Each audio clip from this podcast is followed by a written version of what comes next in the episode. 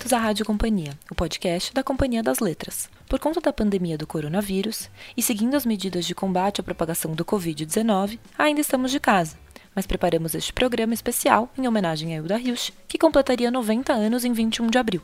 No último mês de março, publicamos Obscena Senhora D, lançado originalmente em 1982. A Obscena Senhora D é uma das obras mais cultuadas e transgressoras de Hilda Hilsch. A edição conta com um pós-fácil inédito da professora Eliane Robert Moraes. Eu sou Mariana Figueiredo e você escuta agora ao programa número 109. Bom programa! E lembre-se, se puder, fique em casa.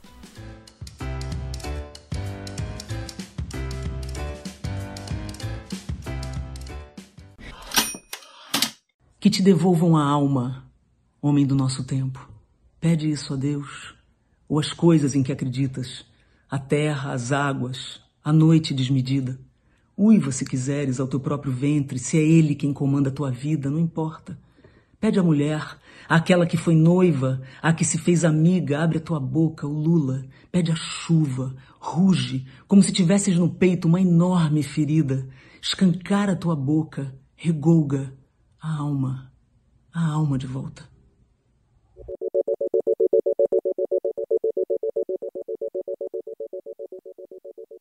Foram mais de 20 livros de poesia, 11 de prosa, 8 peças de teatro e também um grande número de crônicas. Toda essa vasta produção só foi ser desbravada por grande parte dos leitores bem depois de sua publicação. Enquanto seguia produzindo, Hilda Hilsch não deixava de reclamar da falta de leitores, em mais um caso de carreira bastante produtiva que acabou não acompanhada por tamanha repercussão junto ao público.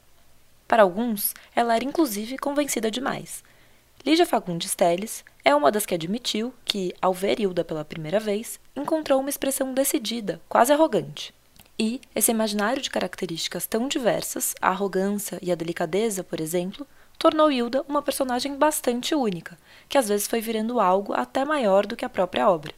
Mas afinal de contas, por que Hilda Hilsch não era tão lida apesar de carregar uma imagem bastante própria e icônica? Se ela chamava atenção e marcava as pessoas a cada encontro, o que faltou para que seus livros fossem mais lidos, debatidos, trocados, recomendados? Quem nos ajuda a responder é Ana Lima Cecílio, que está preparando a biografia da escritora. Com a homenagem da Festa Literária Internacional de Paraty, o lançamento de um documentário, as novas edições publicadas e a organização de volumes completos de poesia e prosa, é fato que muito se falou de Hilda Hilst nos últimos anos. A Ana então nos conta um pouco sobre essa relação de Hilda com os leitores, se queixando de ser pouco lida, e essa redescoberta recente, coisa de cerca de 15 anos após a morte da autora.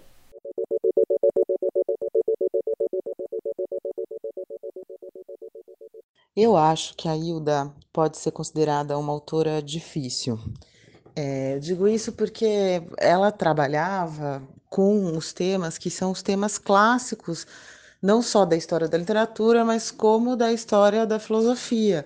Ela era uma autora que tinha como norte as grandes preocupações dos questionamentos filosóficos da humanidade.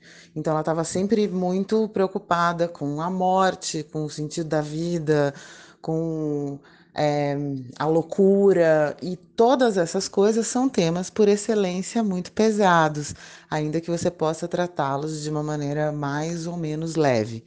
É, e aí soma a essa carga dessa preocupação da Hilda o método dela de investigação, que era o que? Era o fluxo de consciência, que foi o, o estilo em que ela é, que ela, eu acho, desenvolveu de um modo muito peculiar e muito especial. Então, o fluxo de consciência, que já é um, um, um método literário, acho que a gente pode falar assim, que é da, da, investigação, das ideias desencadeadas, mas muito subjetiva, somada com essas grandes preocupações densas da história da humanidade. E, além disso, a quase total ausência de enredo. O enredo ele nunca é muito óbvio nos livros da Hilda. Então, tirando talvez a Obscena Senhora D, que você consegue falar sobre o que, que acontece na história, ou um pouco o Caderno Rosa de Lori Lamb, nos outros livros a, a ação ela está muito no sentido é, no plano do pensamento, quase no plano metafísico. Então, isso, sobretudo para um leitor que não é familiarizado com esse tipo de leitura mais filosófica ou até ensaística, é mais difícil de você adentrar. Hilda nasceu em Jaú, em 1930, filha de uma jovem portuguesa nascida em Santos e de um membro de família tradicional da cidade do interior de São Paulo. Frequentou colégios de elite paulistana e teve uma juventude agitada em bares, restaurantes e livrarias da cidade. No meio da intelectualidade, lançou seu primeiro livro de poemas aos 20 anos. Desde então, começou uma trajetória em que a vida e a obra parecem inseparáveis. É como se a complexidade de seus textos ficasse também clara no seu próprio lugar no mundo. Como exemplo, uma fala de Hilda em entrevista ao jornal O Estado de São Paulo. Abre aspas para ela. Há pessoas que falam, é preciso ter os pés na terra. Os seus textos não têm os pés na terra. Coisas assim. Mas o que significa isso de ter os pés na terra? Será que eles querem dizer que é necessário estar antenada com a terra? Aí fico pensando que é melhor ter os pés na superfície esplêndida do cérebro e estar atento à poesia que há em tudo e que nem sempre é claramente compreensível. Fecha aspas. Também, eu estou falando um pouco mais da prosa, mas também na poesia, a Hilda não é uma poeta que abraçou o modernismo no que ele tem de aproximação do público e de usar a linguagem mais próxima do nosso cotidiano. A Hilda é uma poeta quase do século XIX. Ela usa redondilha, ela é muito próxima de uma poesia portuguesa, das canções de amigos portuguesas. Isso tudo faz com que ela tenha um descolamento da sua época e do que era produzido na sua época, principalmente pós-modernismo, que a, a, coloca num lugar um pouco mais elevado literário, né? Ela não está ali fazendo o que depois foi, foi que, que começou a se fazer no Brasil nos anos 60, nos anos 70. Então, por tudo isso, por esse quase esse sotaque elevado que ela coloca na sua produção, eu acredito que muito pelo que ela lia o, e, e, e com que ela tinha afinidade literária, eu acho que ela se coloca numa espécie de uma é, torre é, de, de, pensamento que afasta de um público mais imediato, da compreensão imediata. É curioso que ela odiava isso, né? Ela odiaria essa resposta que eu estou dando, porque ela achava que literatura era para todo mundo, que ela fala, eu não sou hermética, ela recusava muito esse rótulo, ela odiava ser chamada de hermética, e ela falava, tá tudo ali nos meus textos, é só ler. E que essa expressão que eu usei, falar, ela se colocava numa torre, como a torre de, de marfim dos, dos, dos escritores e dos filósofos, que, ou que, que é uma expressão, uma metáfora para dizer que os criadores estão acima do mundo tal, ela odiava isso. E ela falava, eu estou muito mais para uma torre de capim. Ou seja, ela achava que ela era, não tinha dinheiro, era pobre e tal, e que ela não podia se preocupar com coisas superiores se ela levava uma vida aqui pagando conta, imposto, IPTU tudo mais. Mas eu acho que isso é uma das ambiguidades da Hilda, não gostar de ser elevada e subjetiva e fazer uma literatura descolada da realidade nesse sentido, não gostar disso e ao mesmo tempo continuar fazendo. Eu acho que, que é uma característica dela, essa elevação, esse hermetismo. Chegamos na Casa do Sol. Depois de ler Testamento para o Greco, de Nikos Kazantzakis, Hilda, na casa de seus 36 anos e cansada da vida social na cidade, resolve colocar sua vida e também a literatura em outro lugar. Surge então a ideia de construir uma morada num terreno da mãe, também no interior de São Paulo, perto de Campinas. Lá, arquiteta uma casa que lembra um mosteiro, com um jardim e um projeto voltado para o recolhimento, ainda que fosse aberta para amigos e escritores. É então uma mistura da ideia da escritora reclusa com também uma utopia criativa de um verdadeiro templo literário de estudos, troca e produção. Tudo ganha um quê místico, que o tempo todo envolve a relação de Hilda com o lugar. A Ana fala agora pra gente um pouco sobre esse ambiente, que casa é essa e que impacto ela tem não só na rotina de produção da escritora, como também na forma em que ela passa a ser vista pela imprensa e pelos leitores?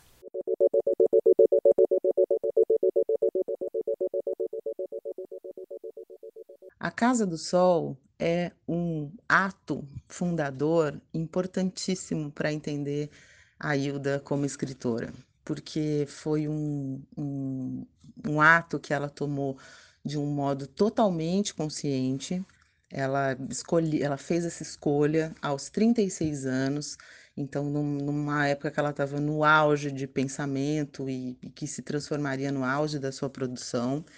E ela fez essa escolha por nenhuma necessidade, não foi uma casa da família que ela tinha que cuidar para continuar com os negócios, nada disso. Ela escolheu pegar esse terreno que a mãe tinha herdado e construir nesse terreno afastado de São Paulo, onde ela vivia uma vida é, de, de muita badalação e com muitas pessoas importantes e que onde ela tinha uma vivia uma efervescência cultural e social muito muito grande, ela escolhe sair disso, ir para essa casa, fazer o desenho de uma casa exatamente como ela quis, porque o desenho da casa foi ela que fez, construir essa casa, né, junto com o Dante, que era o, o companheiro dela na época, que com quem ela se casaria poucos anos depois de ir para lá e fazer dessa casa a instauração de uma pedra criativa onde ela poderia viver a partir daí, convivendo com as pessoas que ela escolhia e trabalhando, trabalhando literariamente, assim, construindo a sua literatura. Então, é um movimento muito consciente de, de, de, de fazer essa casa e se retirar do mundo. Ela contava que ela tomou essa decisão depois de, de ler o Nikos Kazantzakis, né? É, que é um autor que também faz isso, que se retira do mundo para poder escrever. Então ela falava isso, que ela teve uma inspiração depois de lê-lo. Eu não sei até que ponto isso é verdade ou não, mas é, a, a história é muito interessante. Ela contar a história desse jeito é muito interessante. O afastamento do mundo para escrever é um gesto literário muito fundamental na, na, na obra da Hilda. E a Casa do Sol não é exatamente o isolamento social que ela, que ela procurou. Não é isso, porque lá na casa ela recebeu amigos a vida inteira e foi um grande lugar de convívio, onde ela podia se encontrar com as pessoas que tinham afinidade e onde ela teve uma convivência literária muito intensa, com diversas pessoas que passaram por lá. É, desde o do, do Mora Fuentes, que era o seu grande parceiro intelectual, com quem ela trocou a vida inteira, até as outras pessoas que ela recebia lá, a Lígia Fagundes Telles, o Caio Fernando Abreu e inumeráveis outras pessoas com quem ela teve essa, esse grande, essa grande troca literária. Era um lugar, a Casa do Sol era um lugar para troca. É, a Casa do Sol está mantida hoje em dia tal qual era, é impressionante como ela está preservada, com as coisas da Hilda, com a biblioteca da Hilda, com os objetos da Hilda. Isso é de um valor inestimável. Eu acho que a, que o Instituto Hilda se ter mantido a casa como lugar de receber pessoas e de, e de ajudar a pesquisa e de fornecer material para isso e de para as pessoas também produzirem as, os seus projetos que não necessariamente tem a ver com a obra da Hilda Hirsch, isso é de uma riqueza espetacular. E é, eu não sei, assim, eu tenho a impressão que existir a Casa do Sol como ela é hoje é existir um pouco a cabeça da Hilda, com o seu humor, com a sua religiosidade, com todos os objetos que estão lá. E é, é, um, é um ponto muito fundamental da obra. É muito bonito que ela exista, que o jardim exista, que os livros existam, e é de uma riqueza que eu, eu, eu, é até difícil de falar o tanto que é importante existir aquela casa daquele jeito, naquele lugar, para quem pesquisa a Hilda, para quem quer saber mais da obra, para quem tem vontade de se aproximar desse núcleo criativo dela de um jeito tão especial como é ali. É na Casa do Sol que surge a personagem Ilé, protagonista mais marcante da obra de Hilda. Ela constrói uma rotina de trabalho com leitura, escrita constante e, portanto, dias bem produtivos. A ficção se faz realmente presente naquele lar. Essa carreira vai caminhando como um sistema bem pensado pela autora. Hilda arquitetou toda a sua obra, começando com Presságio, em 1950, e terminando com um anúncio bem claro em 1999, abre aspas para uma fala de Hilda à Folha de São Paulo naquele ano. São tantos livros, mais de 40. Eu fiz tudo o que pude fazer. Fecha aspas. No trajeto, o livro A Obscena Senhora D tem uma função importante. Ocupa o meio do traçado circular de sua obra. Publicado em 1982, traz Ilê, aos 60 e poucos anos e após a morte de seu marido, encontrando a solidão. Ela então decide viver no vão da escada da casa, num profundo isolamento, enquanto retoma lembranças do passado para refletir sobre a vida. Ali estão alguns dos mais bonitos e impactantes trechos da obra de Hilda, que elabora a construção da personagem e parece encontrar a maturidade de sua prosa. Um livro que passa por vários temas que atravessam seu trabalho: a busca pelo sagrado, o elogio do amor, a ódio à literatura, o pânico metafísico e o humor refinado.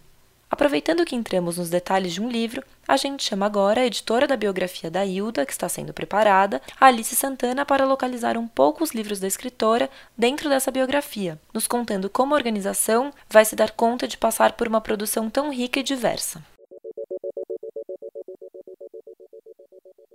A biografia da Hilda vai ser um livro fundamental para entender essa figura, essa personagem que é tão atraente, interessante quanto a sua própria obra, porque a Hilda ela era uma escritora que sabia da importância que ela tinha. Então, embora ela não tivesse alcançado os leitores que ela pretendia, não tivesse feito o sucesso que ela julgava e que ela merecia, a biografia dela eu acho que vai mostrar quem foi essa personagem que se isolou na Casa do Sol, mas era um isolamento que não era como se fosse um adeus ao mundo, como se ela não tivesse mais interesse em manter relações com o mundo externo. Pelo contrário, foi um isolamento para mergulhar e produzir e aquilo ser central na vida dela justamente para ela ter o reconhecimento que ela tanto esperava. Então é interessante pensar nesse isolamento da Casa do Sol não como um isolamento completo, um isolamento que não quer mais conversa com o mundo externo, e sim um isolamento como quem diz, espera aí que eu vou produzir uma obra importante e eu quero que vocês falem sobre isso. Então, acho que é uma é uma relação interessante desse isolamento com o mundo exterior, como quem sai para ter uma resposta, enfim, ainda mais positiva. Mas é um azar, um, enfim, as circunstâncias fizeram com que a Hilda em vida é, não tivesse esse reconhecimento. Embora no finalzinho da vida ela tenha publicado os livros pela editora Globo, ela não estava viva para ver é, o sucesso que ela se tornaria mais tarde, né? Basta ver a Flip de 2018, não sei quem estava lá, se vocês assistiram, vocês que estavam em casa, mas a Flip de 2018 mostrou a força de uma autora que chegou muito longe, então ganhou muitas leituras diferentes, ganhou muitas interpretações. Então acho que a biografia da Hilda vai de alguma maneira é, jogar luz sobre fatos que a gente tem versões aqui, depoimentos ali, e acho que a biografia vai ter essa, esse papel de amarrar um pouco esse personagem tão rico e tão interessante que foi a Hilda. Ainda nesse assunto da produção, a Ana Lima volta para falar de um ponto que sempre atrai a curiosidade nos trabalhos biográficos. Como era a Hilda escritora? Um pouco das manias, dos métodos e dos detalhes desse ambiente muito romantizado e às vezes misterioso para quem se apaixona por um texto ficcional e depois fica pensando: como é que essa pessoa pensou nisso tudo? A Hilda, escritora, ela, eu acho que ela também segue isso que eu falei um pouco já, que é essa ambiguidade, né? É, as pessoas, principalmente depois da, da tetralogia erótica, ela, a gente costuma muito taxar a Hilda de ah, a Hilda maluca, bebia muito. É engraçado como eu já ouvi as pessoas falando de drogas e de, de, de, de um desvario da Hilda, que tem um pouco, porque eu acho que ela provocava essa personagem, ela gostava de, de, de falar palavrão e dessa irreverência, pessoalmente, nas entrevistas, sobretudo. Mas, por outro lado, é, quem conviveu, quando você fala com as pessoas que conviveram na rotina mesmo da Casa do Sol, é, é, que é o que a gente tem mais material da, da Casa do Sol, né? Depois que ela se retirou para lá, assim que é uma disciplina espantosa de criação, assim. Eu acho que poucos escritores tiveram uma vida tão regrada e voltada para a literatura. Então, quando você fala com as pessoas que conviveram lá, uma unanimidade é o, o, a rigidez da rotina da Hilda. Ela acordava cedo, ela, ela escrevia sempre de manhã, ficava fechada no, no, no, no escritório, que está lá na Casa do Sol, numa mesa, escrevendo, trabalhando no, no, no, livro da vez, que podia ser um livro de poesia, ou de uma época de teatro, ou então da, na prosa ela escrevia de manhã, ela gostava de ler em voz alta o que ela estava escrevendo para as pessoas que estavam ali convivendo com ela. E ela tinha, à tarde, ela lia muito e, e provavelmente ela lia as coisas relacionadas com o tema aos quais ela estava escrevendo. Então ela tinha uma rotina de escrita, pesquisa, leitura, troca, ler para os outros, ouvir o que as outras pessoas estavam lendo, que era uma rotina inteira, toda, muito voltada para o trabalho mesmo. Ela encarava a criação literária como um trabalho. É, eu acho que a Hilda, nesse sentido, ela tinha uma imensa rigidez e uma imensa disciplina criativa. O que é curioso quando você vê os textos, que são textos, às vezes, delirantes, como ela mesma dizia, e que exigem muita imaginação e muita. E uma mente muito solta e muito livre. É, acho que tem essa coisa da mente livre, mas tem uma rotina muito amarrada. E acho que isso era uma maneira dela se organizar que era muito interessante. Então, assim, ela fazia isso durante o dia, aí quando chegava à noite, na hora da novela, ela pegava um esquinho, ia ver a novela, que era uma coisa que fazia parte da rotina, dormia, não dormia muito tarde. As pessoas que estavam por ali sempre contam que várias e várias noites as pessoas continuavam bebendo e conversando, e a Hilda se recolhia, porque no outro dia ela ia acordar cedo e escrever e tudo mais. Então, eu acho que a rotina dela como escritora vinha da disciplina, da leitura, isso eu acho notável, assim, ela é uma escritora muito leitora, muito, muito, muito. Ela lia filosofia, ela lia ensaio, ela lia não ficção, ela lia coisas é, esotéricas, ela lia livros sobre religião e ela adorava biografia. Era uma coisa que ela gostava muito, ela gostava muito de saber como que, as, como que a mente da, das pessoas que ela, de quem ela gostava muito, o Kafka, o Heine, o Jung, é, pessoas tão amplas assim mesmo, como que essas pessoas levavam a vida. Então eu acho que é isso, que era uma rotina de disciplina, se obrigar a escrever, se obrigar, isso não me parece que tinha muita dificuldade, eu acho que ela tinha vontade de escrever todos os dias.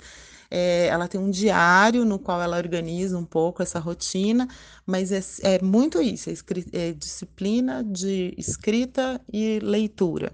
Acho que isso é, é uma coisa muito surpreendente também quando a gente vê essa personagem que era tão solta, que falava coisas engraçadas e que tinha esse espaço também para diversão, não que não tivesse, mas que se amarrava muito numa rotina que fez uma produção notável, né? A Hilda, durante 30 anos quase, ela, ela escreveu praticamente um livro por ano, não é pouca coisa. Ela tinha uma grande concentração e uma grande necessidade desse lastro criativo, assim.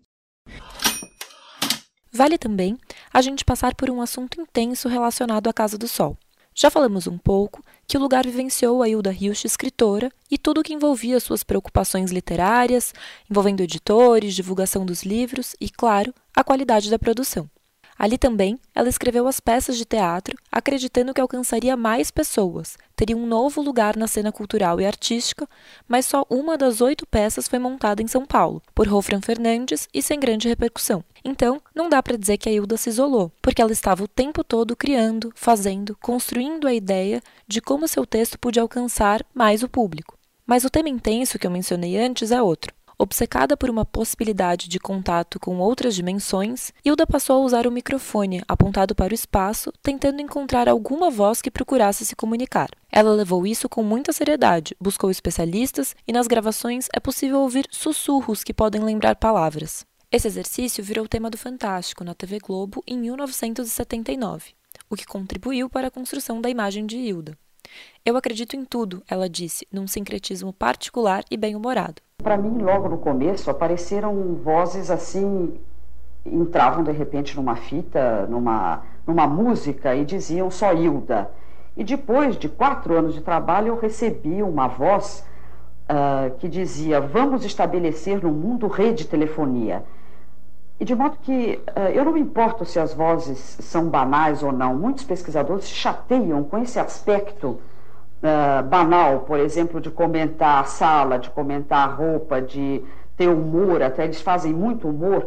Aliás, é uma coisa também que seria bom desenvolver, dissociar essa experiência de qualquer ideia de terror, quer dizer, Bossa Bela Lugosi. Não acontece absolutamente nada com essa comunicação no plano do terror, quer dizer, qualquer pessoa que tenha construído alguma coisa ao redor das vozes no plano do terror, não é verdade. A Ana agora volta um pouco para falar para a gente sobre esse assunto e como essa missão de buscar vozes do além impactou e influenciou a obra de Hilda.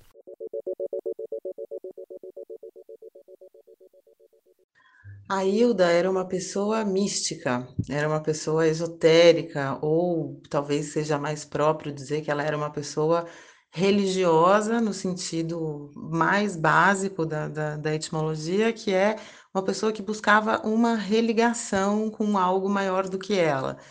E aí, esse algo pode ser Deus, pode ser a morte, pode ser é, os espíritos que rondavam a Casa do Sol. Então, eu acho que na Casa do Sol, por exemplo, aquilo é um verdadeiro templo e é um verdadeiro apanhado de de todas as crenças que um dia passaram pela cabeça da Hilda, né?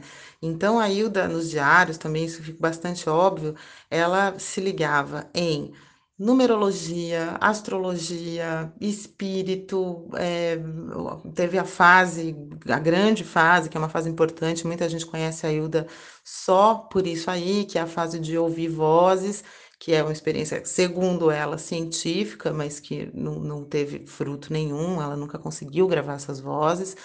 Mas, enfim, tudo isso era a busca por um contato de uma coisa é, maior e mais ampla do que ela ali na vida terrena. Acho que essa busca, ela, as pessoas que viviam com ela ali, sempre tiveram muito no horizonte e sempre gostaram muito de ouvir sinais que a natureza ou as pessoas ou frases davam ali. E, enfim, tem várias histórias engraçadas, eh, tem a história da figueira que, que realizava desejos, que é a figueira que fica em frente à Casa do Sol, no, no Jardim da Casa do Sol, que é uma árvore espetacular. Tem, tem várias histórias da Hilda eh, ligadas à questão da religiosidade. É, a Gabriela Gribe, que fez um, um filme chamado Hilda Hilst Pede Contato, que é sobre essa fase exatamente mais mística da Hilda, que ela fazia as experiências de tentar gravar vozes do além, a Gabriela tem uma teoria interessante que a necessidade dela de, de, de falar com o além era uma busca de interlocução é, não só a interlocução pessoal, mas uma interlocução como autora. Ela tinha um desejo de ser ouvida, de ser lida, de que falassem com ela, e que é por aí que ela tinha essa vontade de, de falar com além. É, talvez seja por aí. Eu tenho um, eu conheço uma das minhas fontes, que é uma grande amiga minha. Ela costuma dizer, eu falo assim, mas ela acreditava em tudo, né? E essa minha amiga, que conviveu muito com a Hilda, sempre me responde: é, acreditava em tudo, mas quem acredita em tudo não acredita em nada também. Eu acho, eu gosto dessa frase porque eu acho que ela resume essa religiosidade da Hilda nesse patamar do, do, do da busca, da pergunta que ela fazia para o mundo, para o universo, para as pessoas, para o que era a criação literária. Então, eu, eu, eu gosto de, de encerrar essa experiência religiosa e mística da Hilda nesse sentido que a literatura dela, a poesia dela, a prosa dela faz muito, que são perguntas para o mundo. E a literatura dela sempre como uma forma de tentar responder sobre o sentido da vida, sobre o que é a morte, sobre seduzir a morte e sobre os mistérios todos. Veio o final dos anos 80 e Hilda anuncia, com seu jeito de sempre, seu último livro sério é o volume de poemas Amavice, que vira um marco para um novo momento da carreira. Ela quer vender e se mexe para isso. Eu acho assim que o escritor deseja ser lido. Essa é a meta e a vontade do escritor. Não adianta nada dizerem para mim que eu sou excelente, aí eu pergunto: o senhor leu? Não, senhora, nunca li. Então eu espero que dessa vez me leiam na cápsula, no bonde, no avião, nos banheiros também. Vem então o que a autora chamou de fase obscena com uma tetralogia que ela intitulou de Pornô Chique. Os quatro livros, lançados separadamente, seriam reunidos só mais tarde. Era Hilda Hilsch comprando uma briga com a crítica e se virando para o mercado. Quero escrever para os caminhoneiros se masturbarem, disse. Surge então uma pornografia que bate num humor cruel, ao mesmo tempo em que a escritora, agora nos seus sessenta e poucos anos e com o corpo cobrando a vida de cigarros e bebidas, começa a ter os primeiros problemas mais sérios de saúde. Ainda passa um tempo sendo cronista do jornal Correio Popular de Campinas, quando embarca de vez numa vida agora sim mais reclusa. Organizando a vida, vendeu parte de seu acervo para o Centro de Documentação Cultural Alexandre Eulalio, da Unicamp, e também fechou um contrato para a publicação de suas obras completas pela Globo Livros, alcançando, enfim, uma grande editora. Para fechar essa história, eu pedi para Alice tocar naquele ponto quase inevitável de quando estamos traçando a obra de uma autora. Para o nosso ouvinte que não tem tanta familiaridade com a obra da Hilda, há um caminho para conhecê-la? Há uma resposta direta sobre como ler Hilda Hilst? Para quem nunca leu nenhum livro da Hilda Hilst e tem curiosidade em começar, a minha sugestão é procurar o livro A Obscena Senhora D. É um romance lançado em 82 que tem muitas tintas autobiográficas. Para começar, a protagonista e narradora do livro se chama Ilê, com H, H-I-L-L-E. E ela é a obscena senhora D. E a história, na verdade, é um fluxo de pensamento totalmente intenso, denso e radical. E nesse livro, a Ilê, ela está vivendo luto, ela acaba de perder o marido, ela tem 60 anos, e ela decide se isolar no vão da escada de casa. E nesse livro ela fica pensando sobre as memórias, o passado, mas também sobre o que, que a vida significa, sobre o sentido das coisas. É um livro muito metafísico que mistura dramaturgia, poesia, filosofia. Então acho que pode dar uma boa entrada para a obra da Hilda, porque esse livro reúne muitos elementos que aparecem em outros livros da Hilda. É, por exemplo, a perda do amor. O amor é um dos principais é, um dos principais elementos da obra da Hilda, principalmente na poesia. A Hilda escreve muitos poemas sobre o encontro, o desejo, o desejo sexual mesmo, a perda do amante, a vontade de encontrar, o luto pelos relacionamentos que terminam. Então, acho que não é exagero dizer que a Hilda é uma poeta do amor. Além disso, a Hilda fala muito sobre loucura, que é um tema que aparece em A Obscena Senhora D. Ela fala muito sobre a morte, sobre a aproximação da morte. E esse é um livro que ela escreveu já é, numa fase mais madura e, de fato, ela estava vivendo aquilo, né? embora ela fosse morrer algumas décadas depois. É um livro que fala sobre essa, esse medo do fim, esse medo da morte que está se aproximando. E acho que é isso, é um livro muito metafísico e acho que um elemento importante também de destacar nesse livro é o humor, porque embora na poesia da Hilda o humor não apareça muito, com exceção do livro Bufólicas, o humor aparece é, muito mesmo, uma, uma, um elemento frequente nos livros de, em prosa da Hilda. E a Obscena Senhora D tem momentos muito engraçados e é um humor meio trágico, meio cáustico. Então acho que pode ser uma boa, um bom convite para conhecer o restante da obra, que é muito diverso. E para quem quer começar com a poesia da Hilda, a minha sugestão é procurar o livro da poesia, que reúne toda a obra poética da Hilda. É um livro que vai dos anos 50 com Presságio, que é foi o primeiro livro da Hilda, ela lançou quando tinha 20 anos, e vai até a década de 90, os últimos livros da Hilda. Então, acho que para quem tem curiosidade em conhecer essa obra poética, esse livro traz tudo, é, até mais um pouco, que tem uma seção de inéditos que foram encontrados nos arquivos da Hilda. É, Para quem tem uma curiosidade mais específica, não quer conhecer é, esse apanhadão tão completo, um panorama tão geral e quer, enfim, conhecer um recorte da obra da Hilda, poética, eu sugiro o De Amor Tenho Vivido, que é uma coletânea com 50 poemas de amor, uma coletânea ilustrada pela Ana Prata, e lá você pode encontrar poemas de fases muito diferentes da Hilda, da Hilda mais jovem, é, da Hilda é, mais madura. Então acho que é uma boa, um bom apanhado para você conhecer, enfim, é, essa temática amorosa que é uma das temáticas principais na obra da Hilda.